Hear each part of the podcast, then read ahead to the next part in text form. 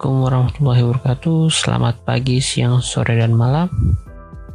Kembali lagi di Interisme Podcast Podcast yang membahas tentang berita-berita seputar Inter Yang gue kutip dari sosial media Dan portal-portal berita olahraga. Oke, kali ini gue ngetek tengah malam tanggal 3 April jam 1 lewat 20-an atau sehari sebelum pertandingan Bolonya versus Inter Milan. Akhirnya Inter D lagi ya. Setelah hampir dua minggu ya, ya sekitar dua mingguan lah kita nggak nggak bisa menyaksikan Inter Milan bertanding lagi. Setelah pertandingan versus Sassuolo yang kemarin harus ditunda karena beberapa pemain Inter terkena COVID akhirnya besok kita bisa nonton Inter lagi jam 1 lewat 45 kalau nggak salah hari Minggu. Oke sebelum kita bahas pertandingan antara Bolonya versus Inter gue akan sedikit sedikit membacakan berita-berita seputar Inter di beberapa hari ke belakang ini. Di antaranya bahwa udah dari empat pemain yang kemarin positif COVID, tiga pemain udah negatif ya sekarang yaitu si Handanovic, The Fridge, dan Matias Vecino. Berarti saat ini tinggal si Danilo D'Ambrosio ya yang belum negatif dari COVID-nya. Kemarin katanya hasilnya masih positif. Ya kita doakan aja untuk Danilo D'Ambrosio semoga hasilnya cepat negatif dan segera pulih dan bisa bergabung dengan tim utama lagi. Nah, tapi uh, kemarin kita sempat dibikin was-was juga karena kabarnya dari Italia ada lima personilnya termasuk Leonardo Bonucci di situ yang terkena positif COVID-19.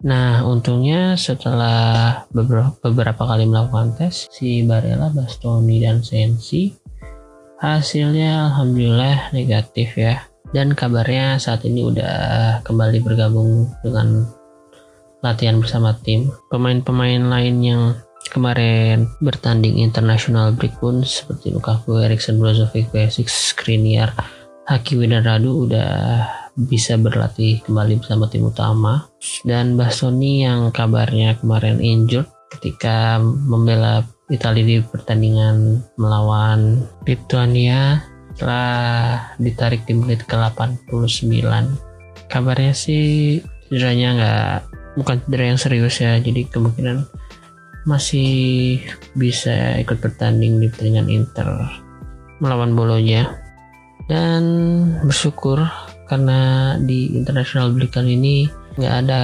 tambahan korban yang mengalami cedera setelah pertandingan kemarin Oke dan sedikit intermezzo nih. Ada berita jauh dari Kolombia. Kalau mantan gelandang serang Inter yaitu Freddy Guarin di harus ditangkap atau ditahan oleh kepolisian setempat karena terlibat pertikaian dengan orang tuanya sendiri. Dan kayaknya pertikaiannya itu udah menuju ke fisik ya karena kayak ada bercak-bercak darah atau ya isi rumah dan bajunya yang udah agak berantakan ya tapi kita doakan aja agar masalahnya si sang penembak burung ini cepat selesai dan langsung aja kita membahas preview pertandingan antara Bolonya versus Inter. Inter kali ini bermain tandang ke Bolonya. Dan dari foto-foto yang gue lihat di akun Inter nih, mereka udah siap-siap berangkat atau udah mungkin udah berangkat menggunakan kereta. Dan kayaknya hampir full tim nih. Hanya Danilo dan Brusio doang yang nggak ikut nih. Fidel aja udah udah ikut nih di kereta. Udah ada fotonya. Tapi untuk Fidel kayaknya Conte belum akan memaksakan untuk main di pertandingan ini Sepertinya dia masih harus beberapa hari lagi untuk memulihkan kondisinya setelah pasca operasi kemarin.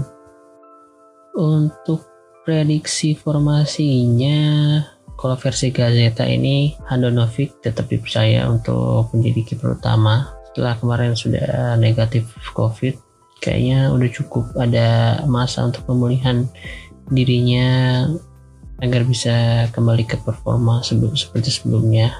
Dan ya yes, gue sedikit feel bad for si Radu karena gagal debut di musim ini. Maksudnya gagal main untuk pertama kalinya di musim ini si Radu. Dan untuk sektor back tetap menggunakan tiga back yaitu kali ini ada Skriniar, Ranocchia dan Bastoni.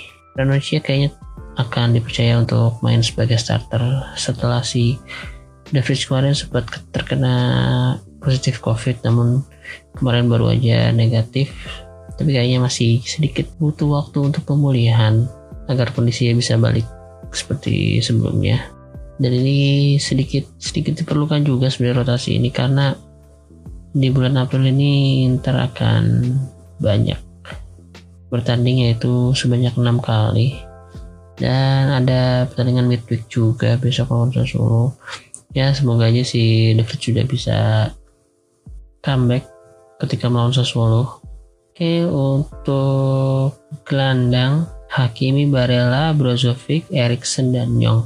Untuk Erikson ini kayaknya akan akan 50-50 dengan Gagliardini karena Erikson kemarin lumayan banyak main di timnas Denmark lumayan banyak menit bermainnya walaupun pertandingan kemarin sebenarnya dia hanya cuma main beberapa belas menit ya ya cuman tipikal Conte lah cari yang pasti-pasti aja. Walaupun sebenarnya justru si Gagliardini ini yang menurut fans fans Inter nggak pasti performanya.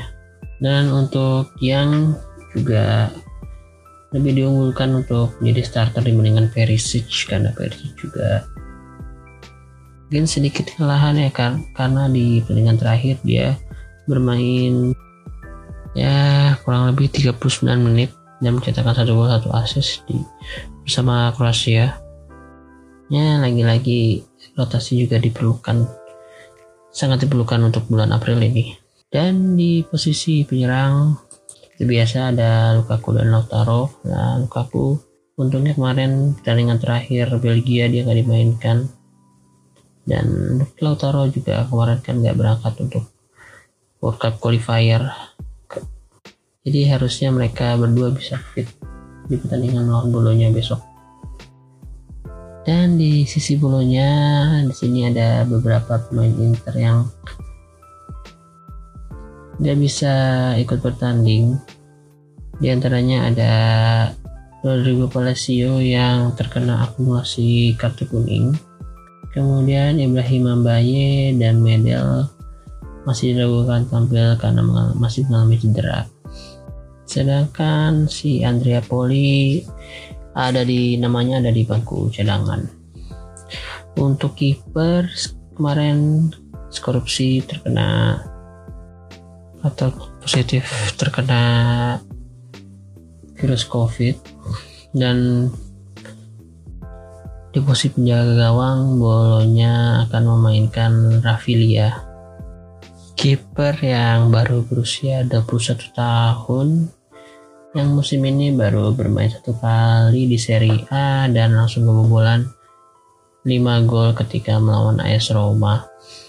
Semoga kondisi ini bisa menguntungkan Inter ya karena Skorupski itu di pertandingan paruh pertama ketika melawan Inter bermain cukup bagus bisa mendapatkan beberapa save kemarin dan kehilangan Skorupski harusnya menjadi tik lemah bagi bolonya cuman di sisi lain kita tetap harus maksudnya Inter harus tetap waspada dengan pemain-pemain randomnya si bolonya ini kalau kita masih ingat tentunya musim kemarin kalau kita terkena comeback oleh bolonya dengan sosok seorang juara nih.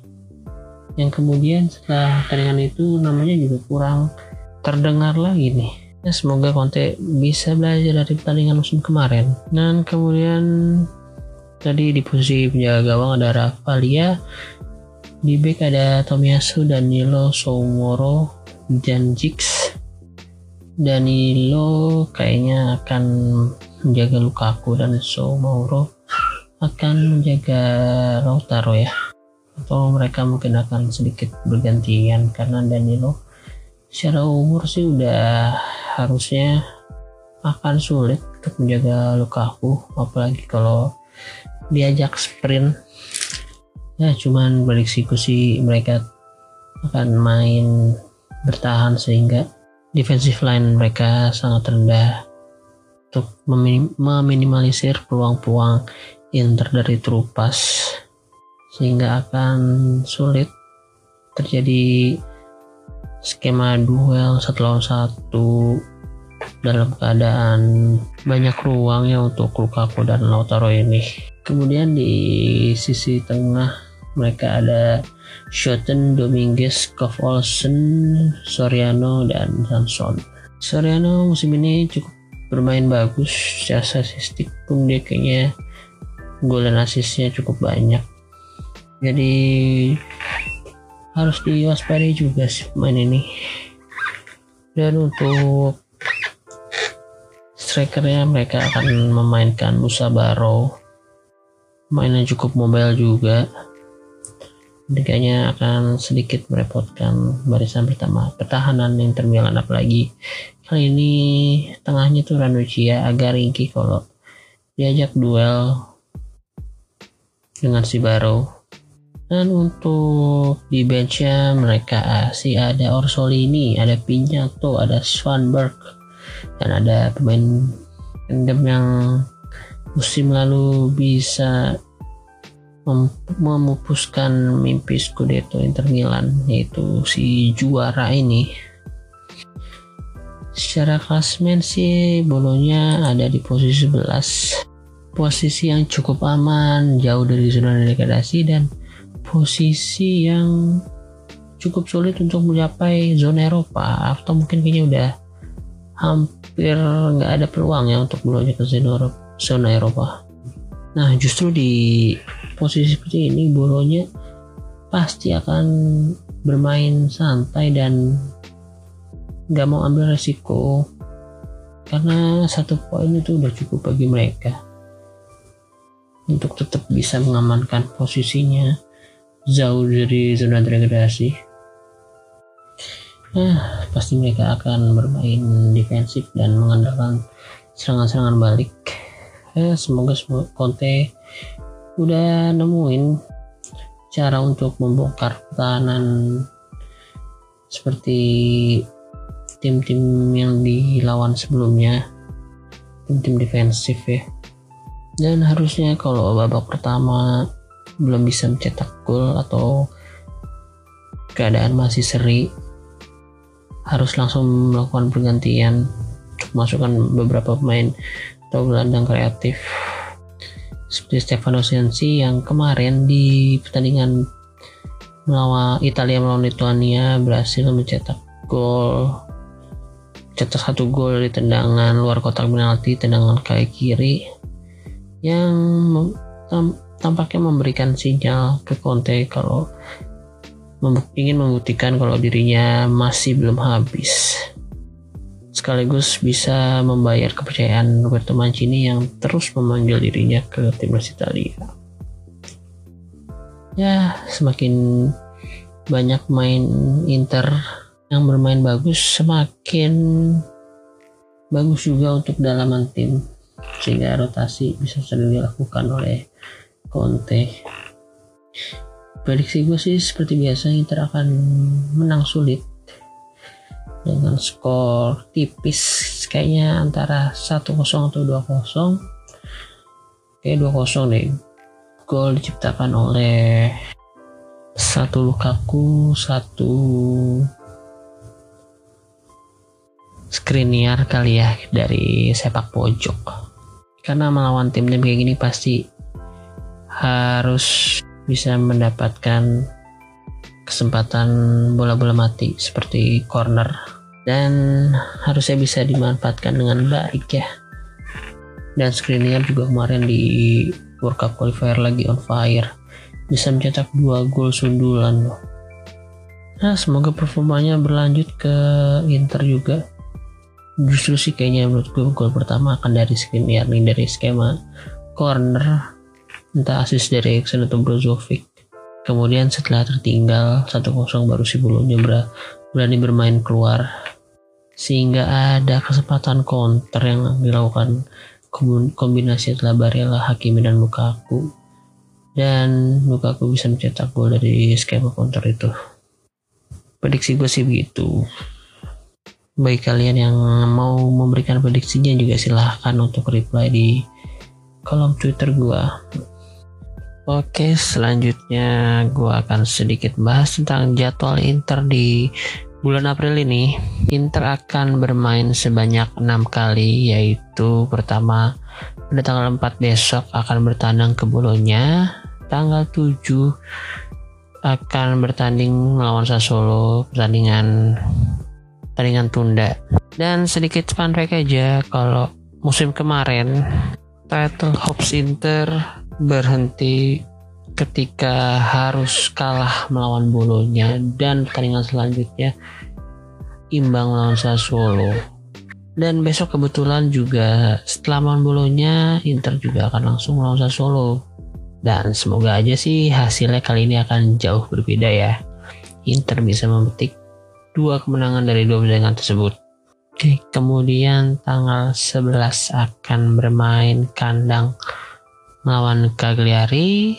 Tanggal 19 akan bertandang ke Napoli. Oke, pertandingan ini akan sulit untuk Inter ya karena pastinya Napoli akan berusaha membalas kekalahannya di paruh pertama melawan Inter apalagi kalahnya cuma hanya dari gol penalti dan Napoli juga masih berjuang untuk mempertahankan posisinya agar musim depan masih bisa bermain di Eropa. Pasti mereka masih mengincar posisi UCL musim depan. Tanggal 22 akan away lagi ke Spezia. Tanggal 25 akan bermain di Milan melawan Verona. Kalau berpikir realistis sih prediksi gua akan mendapatkan 4 hasil menang dua hasil imbang atau 5 menang satu kali imbang. Dan imbangnya ini kayaknya akan di antara Napoli dan Sassuolo nih. Agak-agak tricky nih soalnya nih. Melawan dua klub ini. Di sisi lain kalau lawan Napoli sebenarnya kalau mereka tampil menyerang Inter lebih diuntungkan dengan main-main cepat yang dimiliki Inter. Cuman di sisi lain kedalaman squad Inter akan sangat diuji nih di bulan April ini nih. Jadi Conte harus bisa benar-benar melakukan rotasi terutama di tengah. Karena di tengah ini lumayan banyak ya pemainnya. Apalagi kalau Vidal sembuh besok stok lini tengah Inter mas akan banyak kan. Sensi juga udah merumput lagi Vecino juga udah sembuh dari cederanya dan pulih dari covid. Gue harap sih lini tengah Inter akan bervariasi ya rotasinya yang dilakukan oleh Conte. Dan Inter juga akan bermain dua kali di midweek pada bulan April. Satu pertandingan tunda melawan Solo dan satu lagi ketika away ke Spezia. Tapi kalau secara harapan sih harapannya pasti Inter masih bisa menyapu bersih semua kemenangan di bulan April ini. Nah, menurut gue sih kuncinya di, di rotasi pemain ya rotasi pemain belakang dan tengah. Oke, sekian aja untuk episode kali ini. Kita doakan aja hasil yang terbaik untuk tim kesayangan kita Inter Milan ini yang baru juga melaunching logonya. Harapan gue masih sama, logo baru, semoga langsung dapat prestasi. Dan secara finansial pun lebih bisa menarik perhatian sponsor-sponsor atau fans-fans untuk membeli merchandise originalnya karena kemarin gue suka banget tuh dengan jaketnya yang semi-semi bomber gitu. Kalau ongkir yang gak mahal dari Itali kayaknya langsung gue pesen juga tuh kemarin. Gue masih mikir-mikir aja nih sama ongkirnya. Makanya harapan gue juga dari dulu tuh Interstore buka lah di Indonesia atau di negara-negara Asia lah sehingga ongkirnya bisa lebih murah itu bisa dimasukin ke Shopee biar free ongkir gitu. Atau Zalora juga boleh. Zalora kan bisa kiriman dari, barang dari luar negeri juga tuh. Oke terima kasih untuk kalian semua yang udah mau dengerin sampai menit kesekian. Tolong untuk follow dan share akun Twitter kita di Inter Ismi Media dan akun Spotify juga di Interisme Podcast. Dan bagi kalian yang mau memberikan saran atau masukan kepada gua, boleh langsung komen atau melalui DM di Twitter. Kalau kalian juga mau ngasih topik-topik yang mau dibahas, boleh langsung reply atau DM juga. Oke, sekali lagi terima kasih. Arrivederci, Forza